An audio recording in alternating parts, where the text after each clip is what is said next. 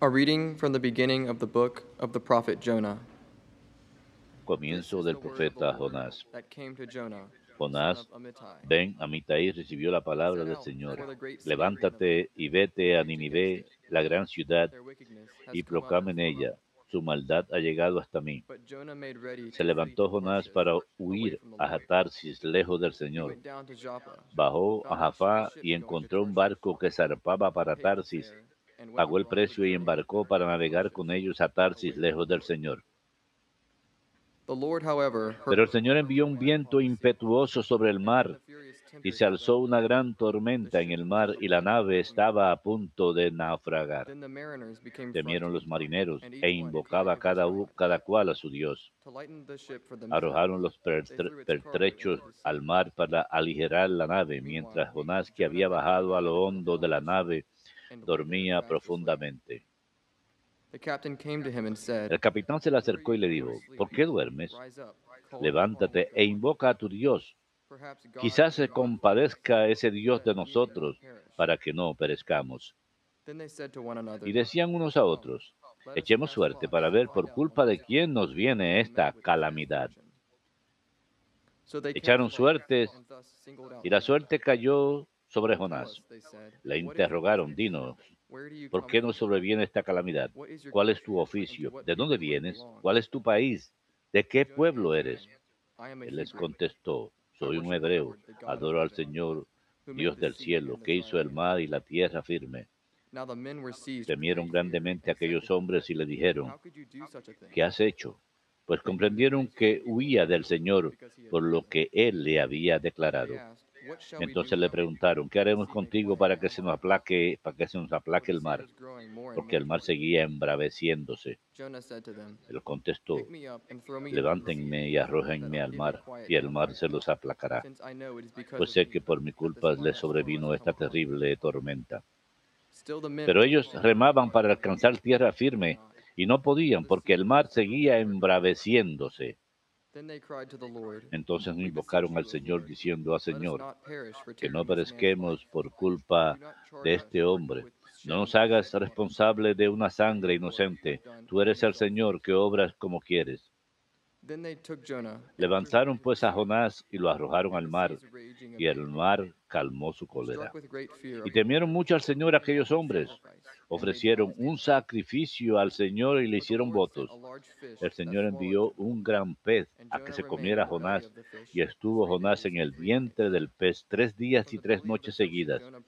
El Señor dio orden al pez y vomitó a Jonás en tierra firme. Palabra de Dios, te alabamos, Señor. You will rescue my life from the pit. Sacaste mi vida de la fosa, Señor. Sacaste mi vida de la fosa, Señor. Out of my distress I En mi aflicción Lord. clamé al Señor y me atendió. Desde el vientre del infierno pedí auxilio y escuchó mi clamor. Sacaste mi vida de la fosa, Señor. For you cast me into the deep. Me arrojaste a lo, a lo profundo en alta mar. Me rodeaban las olas, tus corrientes y tu oleaje pasaban sobre mí.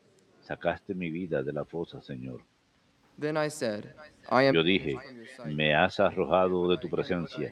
¿Quién pudiera ver de nuevo tu santo templo? Sacaste mi vida de la fosa, Señor. Cuando se me acababan las fuerzas, me arrojé, me acordé del Señor. Llegó hasta ti mi oración, hasta tu santo templo. Sacaste mi vida de la fosa, Señor.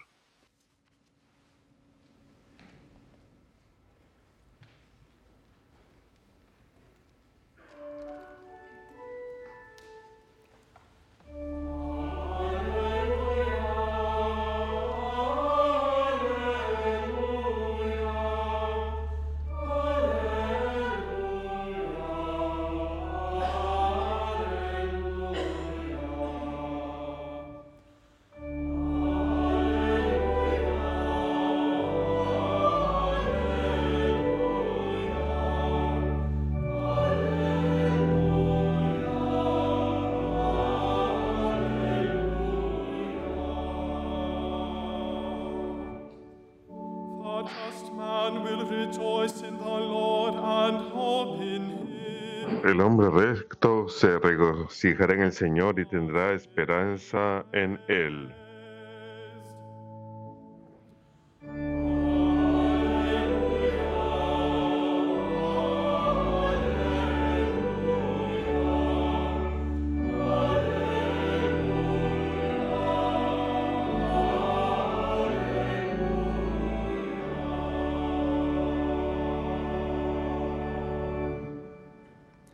Dominus vobiscum.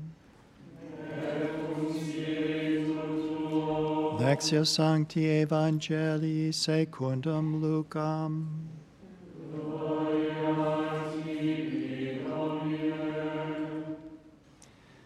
There was a scholar of the law who En aquel tiempo se presentó un letrado y le preguntó a Jesús para ponerlo a prueba, Maestro, ¿qué tengo que hacer para, para heredar la vida eterna? Él le dijo? ¿qué está escrito en la ley? ¿Qué lees en ella? El letrado contestó, amarás al Señor tu Dios con todo tu corazón, con toda tu alma y con todas tus fuerzas y con todo tu ser, y al prójimo como a ti mismo. Él le dijo, bien dicho, haz esto y tendrás la vida. But because he wished to Pero el letrado, queriendo aparecer como justo, preguntó a Jesús, ¿y quién es mi prójimo? Jesús "A dijo, un hombre bajaba de Jerusalén a Jericó, cayó en manos de unos bandidos que lo desnudaron, lo molieron a palos y se marcharon dejándolo medio muerte. Por casualidad, un sacerdote bajaba por aquel camino y al verlo dio un rodeo y pasó de largo. Y lo mismo hizo un levita que llegó a aquel sitio. Al verlo dio un rodeo y pasó de largo. Pero un samaritano que iba de viaje llegó donde, a donde estaba él y al verlo le dio lástima. Se le acercó, le vendó las heridas y echándoles aceite y vino y montándolo en su propia cabalgadura, lo llevó a una posada y lo cuidó. Al día siguiente sacó dos denarios y dándoselos al posadero le dijo, cuida de él "If you spend more than y lo que gastes de más yo te lo you." pagaré a la vuelta. ¿Cuál de estos tres te parece que se portó como prójimo del que cayó en manos de los "The one who bandidos? El mercy." letrado contestó, el que practicó la misericordia con él. Díjole Jesús, anda, haz tú lo mismo. Verbum Domini.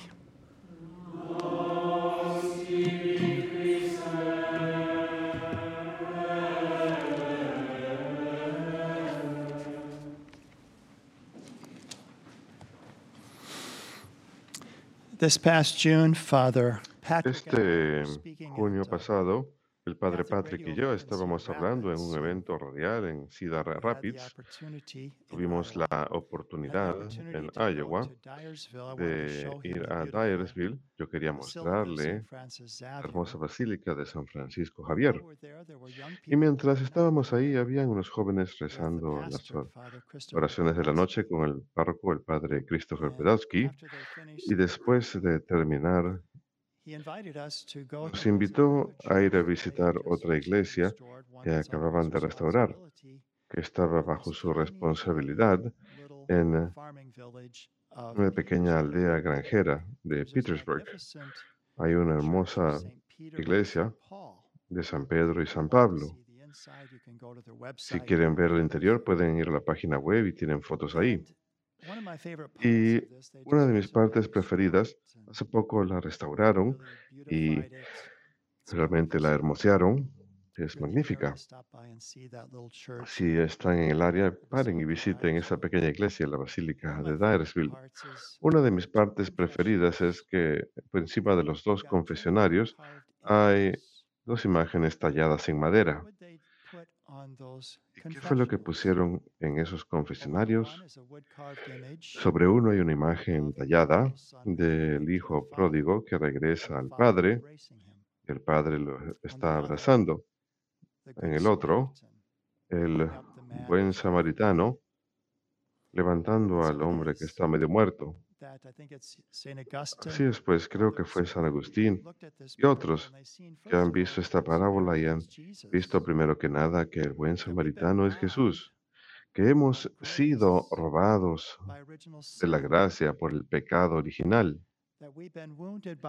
hemos sido heridos por nuestros propios pecados y los pecados de los demás, y estamos tendidos en el suelo, en el medio muertos en el camino de la vida, pero viene uno que viene con compasión, quien se inclina y que es que escuchamos lo levanta.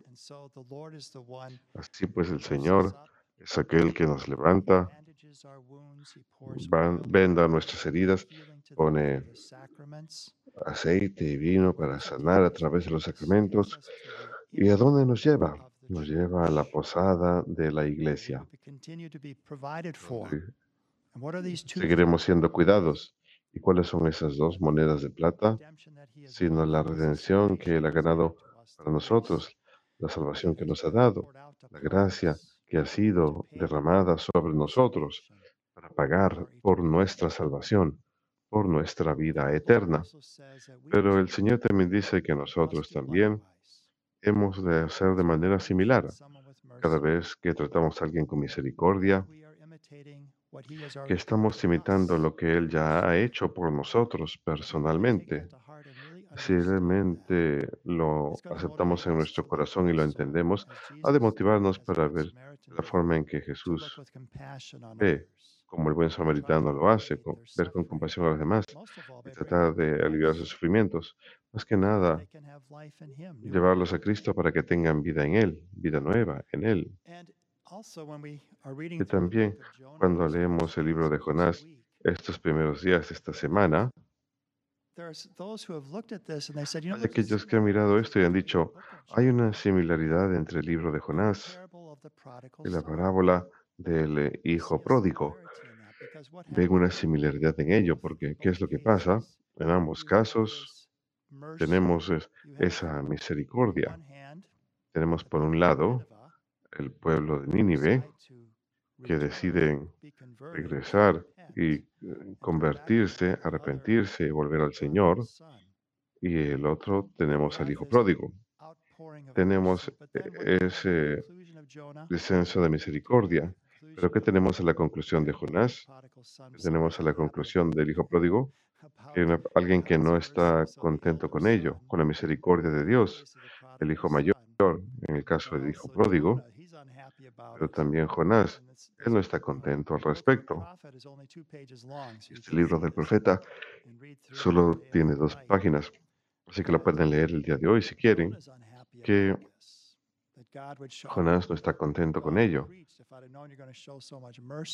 Yo no hubiera ido a predicar si hubiera sabido que ibas a mostrar tanta misericordia, dice él. Así que este mensaje de misericordia de hoy de manera profunda su misericordia, primero que nada que hemos recibido tan abundantemente, la compasión de Dios hacia nosotros, su misericordia hacia nosotros, que Él nos ha levantado cuando estábamos medio muertos en el camino de la vida y continúa trayéndonos sanación y vida nueva, que un lugar ha sido preparado para nosotros. La iglesia nos ayuda en esta vida, pero hay un lugar en la casa del Padre al final donde Jesús nos está llevando.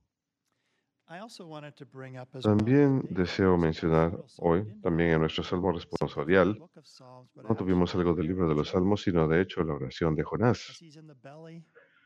Cuando está en la barriga de esa criatura marina, está rezando y dice, en el peligro, grité al Señor, desde el vientre del abismo te pedí auxilio y me escuchaste. Así que los cristianos desde los primeros días han visto la importancia de Jonás como símbolo de la resurrección. Por supuesto, el Señor mismo nos enseñó esto en el Evangelio según San Mateo, capítulo 12 me parece que es, donde dice, sí, Mateo capítulo 12, donde el Señor se refiere a Jonás.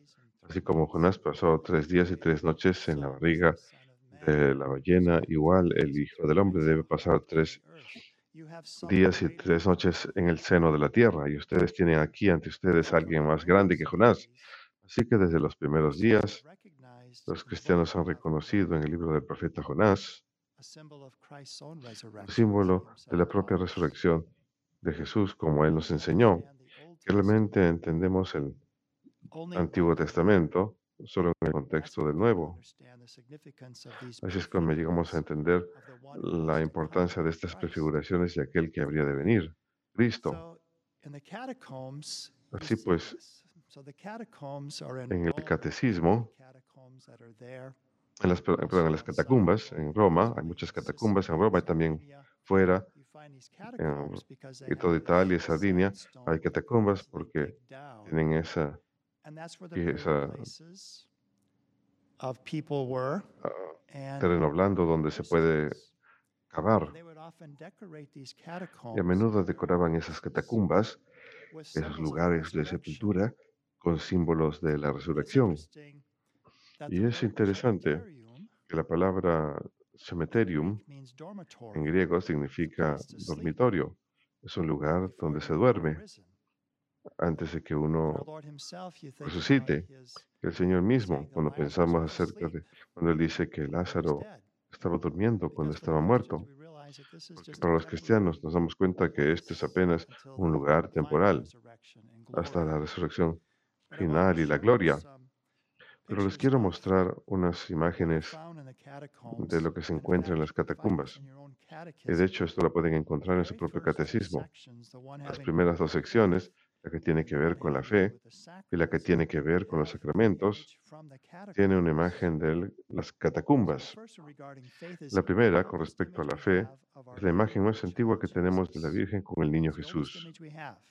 Es la imagen más antigua que tenemos. Si no tienen catecismo, busquen uno y podrán ver esa imagen de las catacumbas. Por supuesto, esto precede la sección acerca de la fe, porque nuestra fe se trata de que Dios se hace hombre en la Virgen. Y la segunda sección de los sacramentos también tiene una imagen de las catacumbas y esta imagen es la mujer que está tocando el borde de la vestimenta de Jesús y queda sanada. Así que nuevamente los sacramentos son la forma en que entramos en contacto con Cristo y encontramos sanación encontramos vida nueva. Pero quiero mostrarles de la catacumba de los San Marcelino y San Pedro, quienes fueron dos mártires, encontrarán esto en el techo dentro de la catacumba. Tenemos otras imágenes. Sería más fácil de ver. Tenemos a Jesús como el buen pastor. Él es el centro. Jesús es el buen pastor. Pero también tenemos dos imágenes. Y recuerden que este es un sepulcro de imágenes de Jonás. Aquí tenemos a Jonás siendo lanzado de la barca. Y aquí Jonás siendo escupido por la criatura marina a tierra. Y luego tenemos una familia con el sacerdote con sus manos en esta posición en la, misa. Es una postura muy antigua. De hecho, nuestro oficio de las lecturas de hoy, San Pablo dice, deseo que ofrezcan oraciones con manos puras elevadas, levantando las manos. Y luce como que Jonás también está sosteniendo sus manos en oración. Así que está rezando cuando está dentro de esa criatura marina. Aquí tenemos un acercamiento de Jonás cuando es lanzado. Vemos aquí la criatura marina y aquí vemos a Jonás que está siendo arrojado a tierra, pero también tiene las manos, parece ser, en esta posición. Así que entendemos el Antiguo Testamento en el contexto del Nuevo. Así es como podemos entender plenamente la importancia de estas figuras del Antiguo Testamento. Pero también todos sabemos que llegaremos algún día al final de nuestras vidas y que, pero que podemos vivir con esperanza, porque el Hijo del Hombre fue sepultado tres días y tres noches en la tierra y luego resucitó de entre los muertos. Esa siempre ha sido la esencia de nuestra esperanza, que nosotros también tendremos una resurrección. Así que podemos ver en ello, en el salmo responsorial de ho- hoy, de la oración de Jonás, dentro, cuando está dentro de la bestia, que nosotros también podemos llamar al Señor. En el peligro grité al Señor y me atendió. Desde el vientre del abismo, Saúl, te pedí auxilio y me escuchaste. When my soul fainted within me, I remembered the Lord. Cuando se me acababan las fuerzas, invoqué al Señor y llegó hasta ti mi oración. Así pues, Nuestra oración también llega al Señor en nuestras dificultades en la vida. remind us Las lecturas de hoy nos recuerdan la gran misericordia de Dios que Él ha mostrado por nosotros. Jesús es el buen samaritano por excelencia, pero también nos dice que si vamos a ser sus seguidores, es muy sencillo. Maestro, ¿qué debo hacer para tener vida eterna? Para heredar la vida eterna. ¿Cuán complicado es? ¿Qué lees en ella? Amarás al Señor tu Dios con todo tu corazón, con toda tu alma, con todas tus fuerzas y con todo tu ser, y a tu prójimo como a ti mismo. Has contestado bien, dice Jesús. Ese es el camino a la vida. Es muy sencillo. Amemos pues al Señor nuestro Dios, orando cada día, confiando en Él, intercediendo por las necesidades del mundo, como hacemos en esta misa hoy, al amarlo, al buscar cumplir su voluntad, llevar a cabo sus planes y propósitos. Así es como amamos al Señor Dios con todo lo que tenemos. Pero también dice, ama a tu prójimo como a ti mismo. Hemos de ser verdaderos prójimos unos con otros y ayudarnos en las dificultades.